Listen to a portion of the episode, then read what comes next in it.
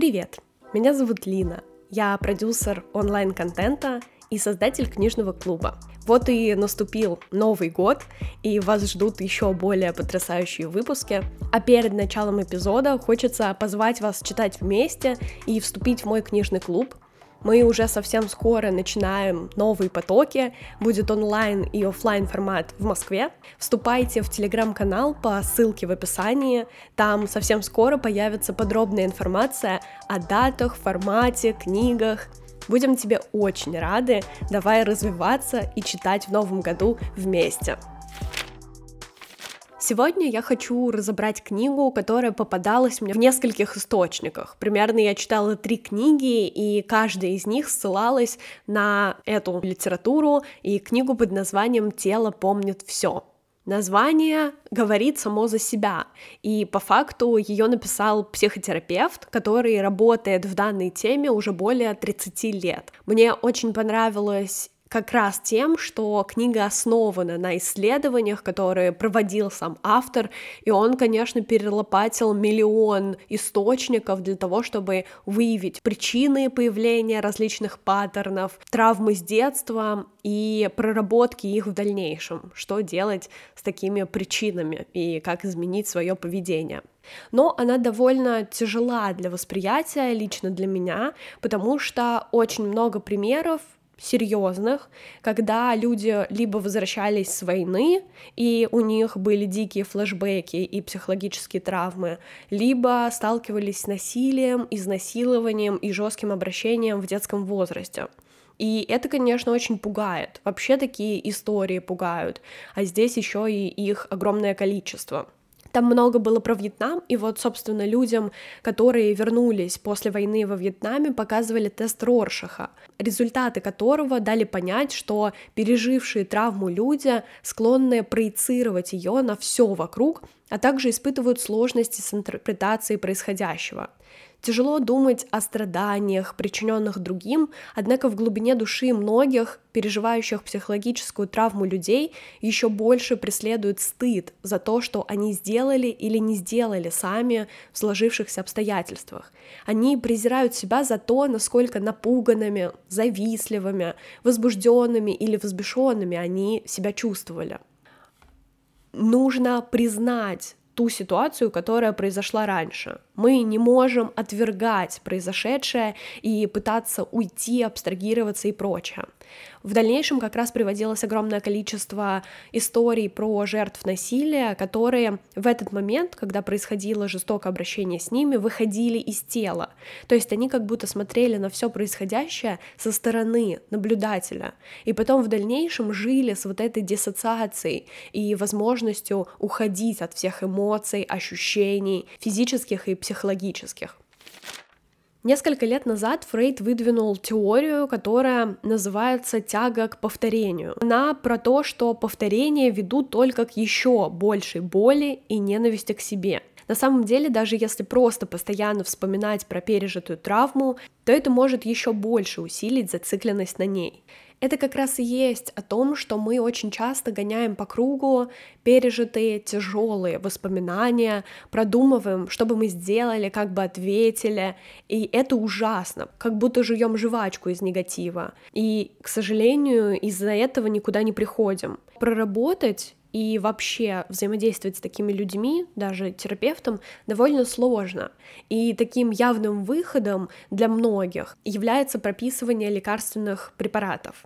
Во многих клиниках лекарства полностью заменили психотерапию, позволив пациентам подавлять их проблемы, не разбираясь с их первопричиной. Конечно же, все люди, которые впадают вот в это переживание и постоянно его прокручивают в голове, они хотят избавиться от такого поведения и, к сожалению, очень часто уходят в какие-то зависимости. И казалось бы, антидепрессанты отличный аналог, замена вроде бы позитивная, но это не вспомогательное средство, то есть оно не снижает уровень депрессии, потому что даже сейчас, смотря на статистику, казалось бы, появились препараты, появились антидепрессанты, но количество людей, страдающих от депрессии, только увеличивается. Из чего, в принципе, можно сделать вывод о том, что это не панацея, И все равно, даже если вам прописали антидепрессанты, нужно ходить к терапевту, чтобы прорабатывать эту историю, а не просто заглушать все свои ощущения и переживания. Их сейчас прописывают даже детям. И, в принципе, я знаю большое количество историй, где люди приходят к терапевту, психиатру, и им практически сразу предлагают подсесть на таблетки. Лично для меня это выглядит как какая-то крайность, то есть нужно проработать историю, и потом, если ты видишь, что человек не справляется самостоятельно, то, возможно, это будет хорошее решение. Но, в принципе, нужно, конечно, исходить из своих собственных ощущений и работы. У всех, конечно, истории разные. Травмированные люди застревают на месте. После полученной травмы человек воспринимает окружающий мир совершенно новой нервной системы. Всю свою энергию он теперь тратит на подавление внутреннего хаоса, жертвуя непринужденной вовлеченностью в собственную жизнь. И психологическая травма затрагивает весь человеческий организм, влияет на тело, разум, мозг, в каком-то смысле живые болезненные воспоминания и повторные переживания даже хуже самой травмы. У повлекшего психологическую травму события есть начало и конец. А у людей с подобным проявлением и прокручиванием всех этих эмоций яркие болезненные воспоминания о случившемся могут нахлынуть в любой момент времени, как во сне, так и наяву. Неизвестно, когда они произойдут в следующий раз и сколько они будут длиться. Первый шаг — нужно научиться чувствовать, называть и выявлять то, что происходит у человека внутри. Здесь же можно сказать и про деперсонализацию, которую я упоминала чуть раньше. Это выход из своего тела, когда ты просто отключаешься. У меня так происходило даже из-за оценок в школе, то есть когда родители на меня повышали голос, ругали, что так нельзя делать, не нужно, то я как будто выключала этот шум, я не слушала, что мне говорят, и просто была в себе. И потом в дальнейшем как раз такое проявление очень часто возникало в моей жизни и менялось. Когда я пришла в терапию, я не могла оценить свои чувства и ощущения. На вопрос, что ты сейчас чувствуешь, я просто заминалась и кроме ответа «хорошо», «нормально», ничего больше не находила. А по факту есть целая табличка чувств, табличка эмоций, которую я выложу в телеграм-канале, вы можете посмотреть, и в каждый момент времени можно даже поставить себе будильник, чтобы вам задавался такой вопрос, и вы просто смотрели на эту таблицу и оценивали оценивали, что именно вы сейчас чувствуете. Это удивительная история. Я даже не знала, что есть такой спектр. Там у каждой эмоции есть еще ответвление, и можно чувствовать и ощущать не одну эмоцию, а даже несколько. Если не чувствовать удовлетворения от таких повседневных мелочей, как вечерняя прогулка, приготовление ужина или игры с детьми, то жизнь неизбежно будет проходить мимо. Второй шаг, который очень важен, это в принципе социализация, вот это взаимодействие с другими людьми. Ибо есть три реакции — бей, беги, замри. И будет ли человек вести себя сосредоточенно, отключиться или впадет в панику, зависит как раз от нервной системы. Самое первое, каждый раз ощущая угрозу, мы инстинктивно обращаемся к первому уровню социальному взаимодействию, то есть зовем на помощь, просим поддержки и утешения у окружающих. Если же на помощь никто не приходит, либо нам угрожает непосредственная опасность, организм прибегает к более примитивному механизму, это бей или беги. Мы либо даем нападающему отпор, либо убегаем в безопасное место. Если же и это не срабатывает, мы впадаем в оцепенение. Как раз вот это состояние «замри». Травмированные люди постоянно чувствуют себя незащищенными в собственном теле. Прошлое продолжает их преследовать в виде гнетущего внутреннего дискомфорта. Их тело постоянно атакуют исходящие изнутри сигналы об опасности, и стараясь контролировать эти процессы, они зачастую учатся мастерски игнорировать свое нутро, подавляя восприятие того, что происходит у них внутри. И люди, не способные спокойно замечать, что происходит внутри них, склонны реагировать на любые сенсорные изменения либо отчуждением, либо паникой. Они начинают бояться самого страха. Это даже сравнимо с тем, когда у тебя возникает паническая атака первый раз, то в дальнейшем ты очень боишься, что она возникнет снова и появятся те же отвратительные ощущения. И, конечно, здесь было огромное количество исследований как мозга, так и состояния тела, опросы людей, переживших травму, групповая терапия. Все эти исследования здесь описывались, в основном, конечно же, они наблюдали за работой мозга. И самое отталкивающее было то, что когда ты начинаешь читать книгу, автор рассказывает какие-то исследования, выводы и пишет о том, что но подробнее мы познакомимся об этом в 20 главе. Об этом будет позже вы прочитаете далее. Мне не очень нравится такое повествование, когда будто бы тебе говорят, что дальше будет интересно, ты вот это пережди, почитай пока что, а вот там уже найдешь ответы на все свои вопросы. Почему бы сразу после исследования не написать выводы? Вот это очень отталкивающе, и в принципе тем, кто будет читать эту книгу, я рекомендую не обращаться к некоторым главам, то есть смотреть по вашему восприятию. Ибо когда я ее начала читать, мне казалось, это легко, все здорово, замечательно, я даже выделяла время перед сном. А в дальнейшем поняла, что перед сном читать ее невозможно, ибо уровень тревоги значительно повышается. И я решила выделять время днем, как раз читала по одной-две главы примерно. И книга вообще сама по формату довольно необычная. То есть ее не возьмешь с собой в рюкзак, сумку, она увесистая как по объему, так и по формату, что тоже немного отталкивающе. Еще главный вывод в том, что вы можете не знать про вот эту психологическую травму, и она возникнет как-нибудь в процессе в основном в процессе терапии, конечно, потому что мы сами не откопаем воспоминания, которые наш мозг просто прячет. Мне все хотелось в процессе чтения узнать, что же делать людям, которые столкнулись с травмой. Неужели нет никаких методов и только антидепрессанты? Об этом только в самом конце. Последние главы как раз и посвящены исцелению от травмы и работе с ней автор прибегает к собственному опыту и пишет о том, что пока он не позволял себе вспомнить, каково ему было, когда отец запирал его трехлетнего в погребе за всякие провинности, он постоянно боялся оставаться один, боялся быть брошенным, и только когда смог поговорить о том, что чувствовал этот маленький мальчик, когда смог простить его за то, что он был таким напуганным и безропотным, научился получать удовольствие, оставаясь наедине с собой. Когда мы чувствуем, что нас слушают и понимают, это меняет нашу физиологию. Возможность выразить словами сложные чувства, а также осознание наших чувств другим человеком активирует нашу лимбическую систему и происходит прозрение. С другой стороны, когда в ответ мы получаем молчание и непонимание, мы падаем духом, то есть важно находить человека, с которым вы можете разделить эти чувства и ощущения. Вообще, когда происходит что-то серьезное. Либо это должен быть психотерапевт, либо очень близкий друг, который не будет над вами смеяться или обесценивать ощущения и эмоции, полученные вами, а как раз выслушает и сможет поддержать важный для вас момент.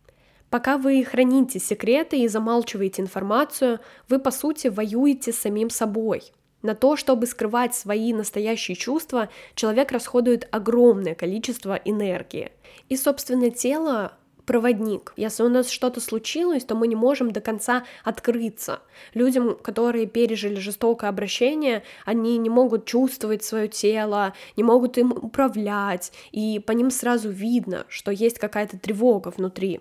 Одним из вариантов проработки будет письмо своему телу. Когда пишешь самому себе, не нужно переживать о мнении других людей. Нужно лишь прислушаться к своим мыслям и дать им волю. Позже, перечитывая написанное, вы непременно откроете для себя что-то неожиданное.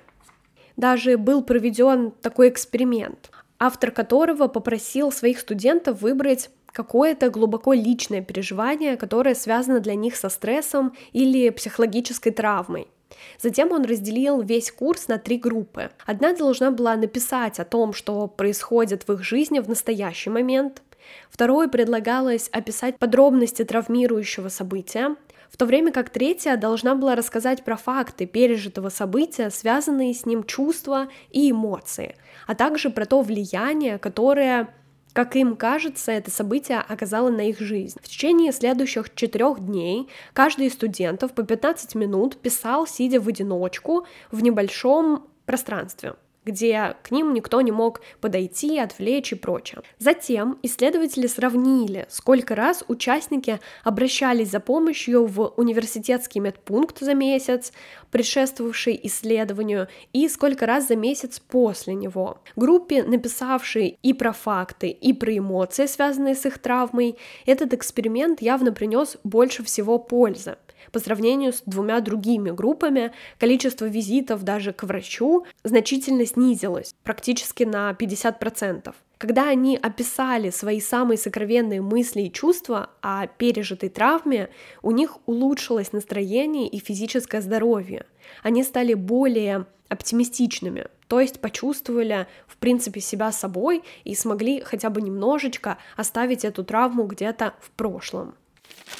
Плюс важнейшим источником проработки является искусство, музыка, танцы. Есть исследования, где как раз людям позволялось протанцевать свою травму, и это хороший вариант, но идеально будет, если все равно его еще и соединить с прописыванием мыслей. Не только выражать все через тело и танцы, но еще и писать.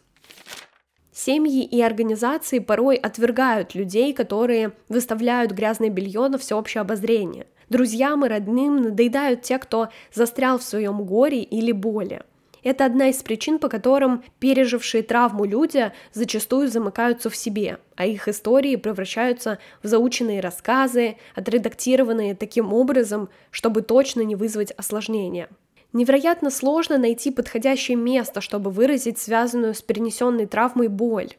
Вот почему такую важную роль играют различные группы поддержки, такие как анонимные алкоголики, анонимные наркоманы и другие подобные. Есть 12-шаговые программы, где работают как раз, в принципе, с любыми видами зависимостей. И вы приходите туда, сразу понимая, что люди с вами на одной волне, они прожили то же самое, у них подобные истории. И там как будто можно без стеснений и сомнений выговориться в любом случае, особенно если у вас нет поддерживающего окружения и не к кому обратиться.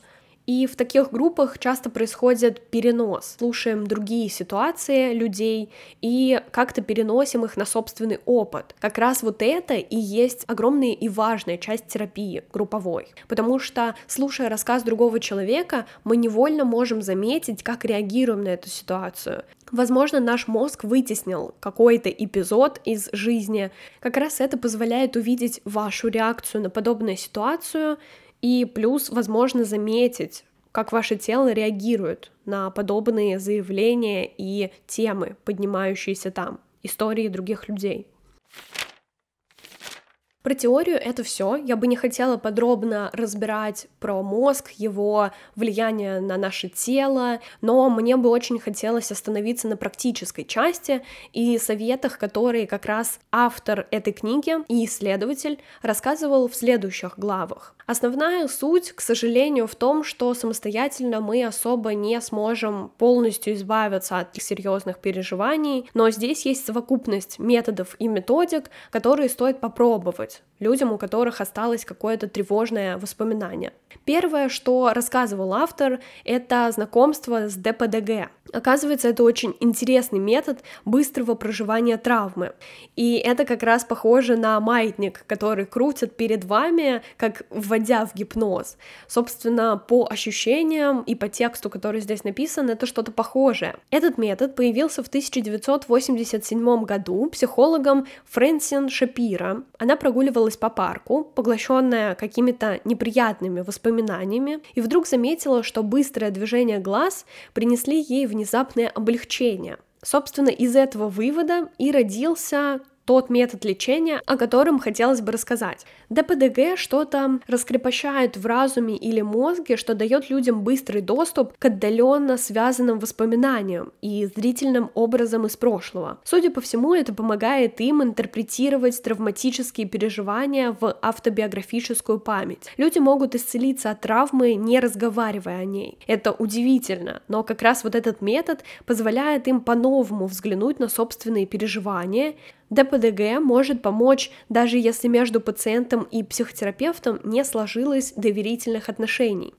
Естественно, этот метод мы не можем проработать самостоятельно, никак попробовать, и я даже не знала о нем, то есть не сталкивалась с терапевтами, которые работают в подобном направлении. Но есть следующая рекомендация, это как раз йога, которая помогает сконцентрироваться на собственном теле, ощущениях и постепенно принимать себя. Это и правда отличная рекомендация, потому что когда я начала заниматься йогой в начале, мне это давалось очень сложно. И дома я не могла выполнять практики больше 15-25 минут. А когда начала ходить в студию, то поняла весь кайф йоги. Я научилась дышать, глубоко, спокойно. Как раз в процессе у тебя должно быть глубокое дыхание, чтобы ты мог освоить каждую асану. Это помогает от панических атак, и в целом я все больше ощущаю себя, то есть замечаю чувство голода, какую-то агрессию, недовольство, даже эмоции возникающие. Так еще и в теле я могу его как бы просмотреть, просканировать. Даже есть медитации после йоги, и вот как раз вся эта совокупность помогает э, работать с собой и понимать чуть-чуть больше. Травмированные люди не могут найти контакт с телом. Они чувствуют, что это что-то другое, это не их отдаляются от него. И, собственно, как раз йога способствует возвращению в свое тело и проживанию любых эмоций. Начала замечать, когда я пробую новую асану, я как будто вначале ставлю себе установку, у меня точно не получится, это супер сложно. И поэтому, конечно же, не получается. Собственно, йога — это как раз и есть работа как с мозгом, так и с телом. Вот это умение его отключать в моменты, когда это не нужно. И как раз вот эти установки, они очень сильно влияют. Нужно научиться просто глубоко дышать и пробовать, делать так, как получается. И это идеальная возможность познакомиться с собой поближе. Еще одна глава называлась «Самоуправление», и на удивление здесь как раз про несколько личностей, наш разум иногда действительно играет разные роли. И здесь даже не про социальные роли, как школьник, студент, дочь, девушка, а про то, что у некоторых есть действительно несколько личностей, одна из которых управляет другой. И современная нейробиология подтвердила, что разум человека представляет собой некое сообщество. Проводя революционные исследования расщепления мозга, пришли к заключению о том, что разум состоит из полуавтономных модулей, каждый из которых играет особую роль. И здесь о том, как важно познакомиться с каждой из своих личностей. В принципе, у кого-то это конкретное разделение, их там может быть огромное количество, но из самого популярного это ребенок, родитель и взрослый. Мне кажется, это действительно существует, потому что иногда мы хотим сделать какую-то шалость, и это наш внутренний ребенок такой запрос выявляет, но наш внутренний взрослый контролирует это и запрещает. Мы берем различные установки, и иногда наш родитель может даже говорить конкретным голосом нашей мамы, папы, бабушки, кого угодно. И самой важной рекомендацией будет прислушиваться в такие моменты к себе. Особенно если вы скатываетесь в негативное поведение, то лучше остановиться, подышать и даже задать себе вопрос, а чей голос я сейчас слышу, чьими словами он разговаривает, какие установки я получаю и откуда они появились вообще в моей голове можно заметить, что да, вот таким образом выражалась моя бабушка, когда рассказывала истории мне раньше, или это голос моего папы. В такие моменты нужно остановиться и понять, что вы не обязаны думать так, как навязывало вам общество. Можно перепрошить свой мозг, и важно как раз отслеживать его такие проявления, чтобы в дальнейшем изменить поведение. Еще один пример, который автор здесь разбирал, в принципе, он сейчас получил название расстановок. Это когда люди приходят к терапевту, и там собирается прямо группа людей, незнакомых прежде, и начинает разбираться конкретная проблема.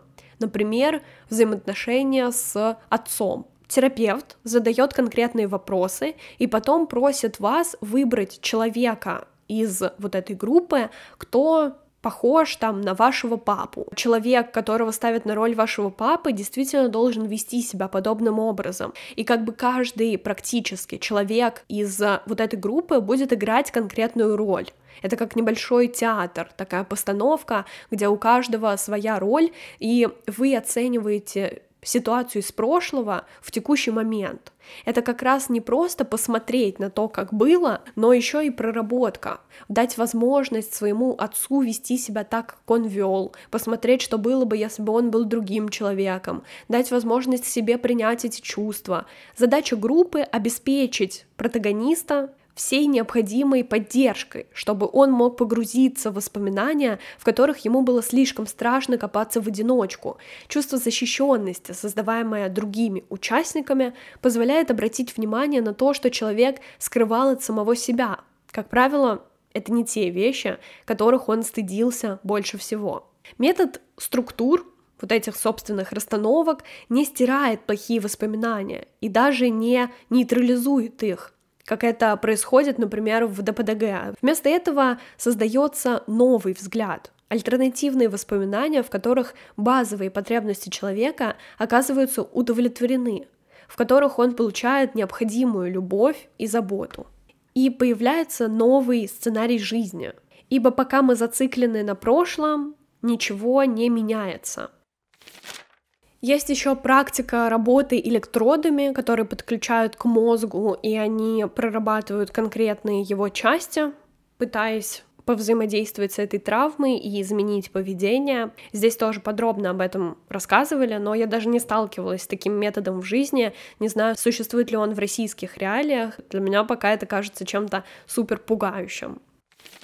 А последняя практика, о которой как раз эта книга, и в принципе последняя глава, чем она заканчивается, здесь про театр. Суть в том, что в театре назначают конкретные роли, и актеры имеют свой образ. Так вот, подобные истории помогают проработать прошлые воспоминания даже военных и тех, кто переживал насилие, отправляли в такой небольшой театр ламповый, где ставили определенные постановки. Здесь разбирается даже несколько видов театра, каждый из которых был направлен на конкретную проработку. В основе таких программ лежит одно и то же — столкновение с болезненными реалиями жизни и символическое переосмысление посредством коллективной актерской игры. Любовь и ненависть, агрессия и отказ от борьбы, преданность и предательство. Все это присуще как театру, так и психологической травме. Наша культура учит нас отгораживаться от своих собственных истинных чувств. Но в ходе обучения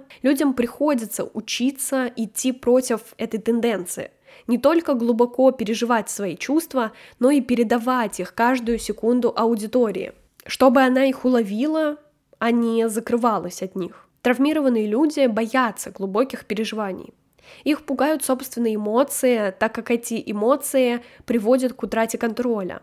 Суть же театра, напротив, в воплощении этих эмоций в жизнь, в придании им голоса, в том, чтобы примерять на себя различные роли – Театр позволяет высказать правду и поделиться ею с аудиторией.